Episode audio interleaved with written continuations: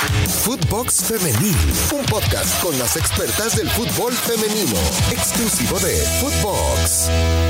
Qué gusto, ¿eh? Qué gusto volver a darles la bienvenida a un episodio de Footbox Femenil. Mi nombre es Marion Reimers y es para mí siempre un gusto poder acompañarles en este espacio que compartimos de lunes a viernes a través de Footbox. Ustedes lo tienen que saber. A ver, nosotros ya estamos posicionadas, nosotras, como uno de los mejores podcasts, les quiero decir de fútbol femenil, de deportes en general, no únicamente de fútbol. Y eso para mí siempre es un privilegio y es un enorme orgullo, una gran responsabilidad pero es también algo que me llena de humildad y de agradecimiento para con ustedes que han logrado posicionarnos de esta manera. Así que gracias, gracias por acompañarnos y no nada más a nombre de mí, a nombre de todo este extraordinario equipo y de las personas que nos acompañan, porque son sus historias, son sus vivencias, son sus puntos de vista los que en realidad nos llenan. Acá las y los protagonistas son quienes están al centro del deporte. No, no somos las periodistas, no son los periodistas, no es el debate, no, el protagonista siempre es el fútbol, el protagonista siempre es el deporte. Y ahí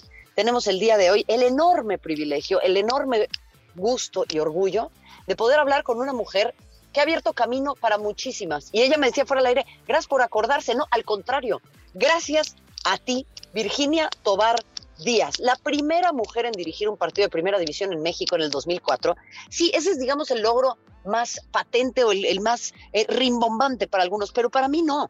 Para mí llama mucho la atención que, a ver, pitó la Copa del Mundo de 1999 en Estados Unidos. Sí, Ustedes recuerden aquella Copa del Mundo, se rompieron récords al Rose Bowl de Pasadena, Brandy Chastain anotó ese gol de penal con el que Estados Unidos se corona, festeja quitándose la playera, eh, en fin, toda una serie de momentos icónicos. También la Copa Mundial Femenil Sub-19 del 2004 en Tailandia, una larguísima carrera y ahora sí, después de tanta presentación. Mi querida Virginia, gracias por estar aquí con nosotros. ¿Cómo te va? Muy bien, muchas gracias Marión por invitarme. Es un placer siempre compartir estos momentos tan importantes para mí. No, a ver, la verdad es que hay mucho para desmenuzar y es ahí en donde yo quisiera arrancar con una pregunta que yo sé que te la han hecho muchas veces. No es que yo no haya hecho la tarea, pero lo quiero escuchar en este espacio y quiero como poder hacer una recapitulación de tu vida y tu carrera y que me platiques, pues, ¿qué es lo que hace tan atractivo al arbitraje? O sea, ¿por qué alguien decidiría dedicarse a esta profesión que Galeano decía, las árbitras y los árbitros siempre visten de negro porque están de luto, porque son los únicos que no pueden tocar el balón?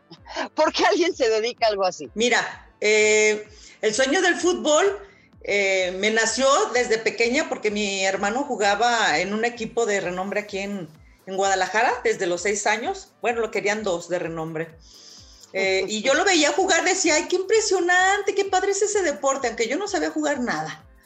Y a los 15 años que entré a la, a la preparatoria, entré a la selección de, de, la preparatoria a jugar fútbol, no sabía nada, le pegaba el pasto en lugar del balón, pero ahí inicié jugando y al final, mira, en el 87 fui a un nacional y en el 91 fui a dos, ahí se me cruzaron tres puntos con los del atletismo. Yo no sabía que iba a ser árbitro, a mí me gustaba mucho el fútbol, yo soñaba igual que Marigol en querer jugar en un equipo de primera división, pero pues claro que no vamos a estar este, junto con los hombres, para eso está el femenil para el femenil y el varonil para el varonil. No, no logré jugar a un nivel selección nacional, pero sí nacionales. Eh, en, la, en, la, facultad tomé la especialidad de fútbol y aparte tomé el curso de entrenadores de fútbol. Yo tengo mi título, yo puedo dirigir algún equipo. Claro, que se fijen en una mujer, pues es muy difícil. Pero ya estando ahí en el, en el Atlas, era entrenadora del Atlas, fui la primera entrenadora Andrés Guardado. Duré cuatro años y medio. Duré cuatro años y medio de entrenador ahí. Muy difícil de que un equipo como el Atlas aceptara una mujer, pero yo fui súper aceptada, ¿eh? O sea, mucha gente, yo tenía infantiles y las juveniles me mandaban a los chicos a que yo les trabajara la parte psicomotriz.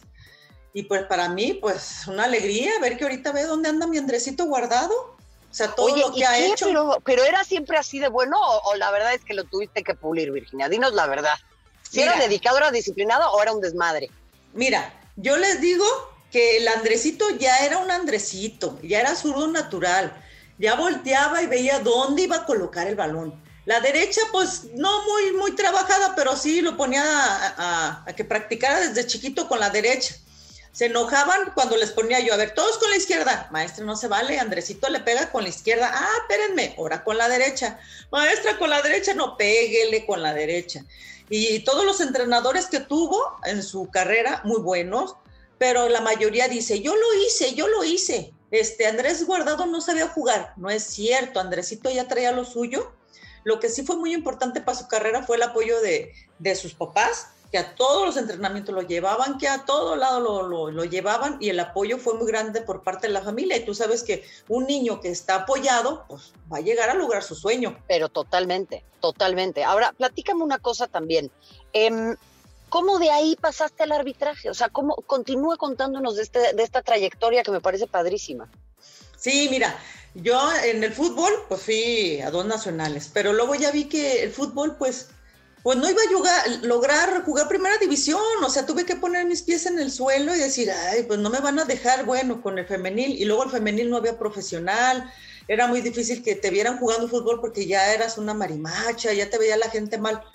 Entonces, pues fui entrenadora a su par y luego me pasé al atletismo, una parte muy importante en mi carrera arbitral, porque yo fui quinto lugar ranking nacional, seleccionada a Jalisco desde el 89 al 98, y ahí se me cruzó lo del arbitraje junto con los entrenamientos del atletismo, que híjole, fue súper pesado, pero muy padre. De ahí del atletismo, entonces hice el curso de entrenadores tuve mi título y ahí conocí al profesor Arturo Yamazaki, en paz descanse. Todo el mundo lo recuerda, el profe, porque pues él era un ícono en el arbitraje.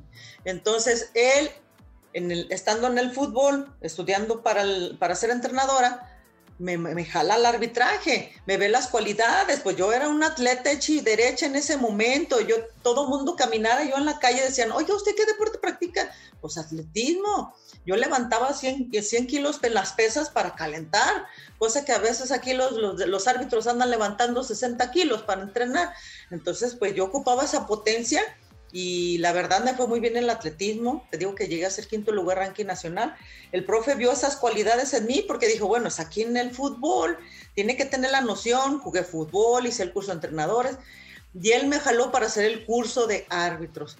Cuando logro entrar al arbitraje profesional gracias al profe Yamazaki, él se va a Guatemala, de presidente de árbitros a Guatemala y me deja aquí totalmente sola, sola con mi alma. Uy.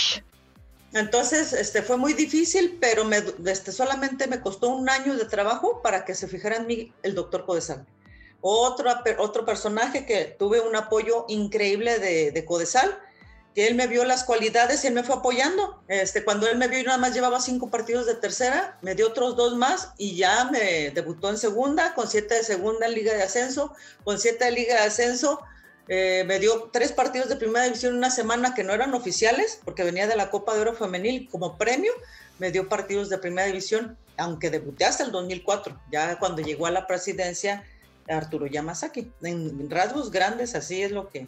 ¡Wow!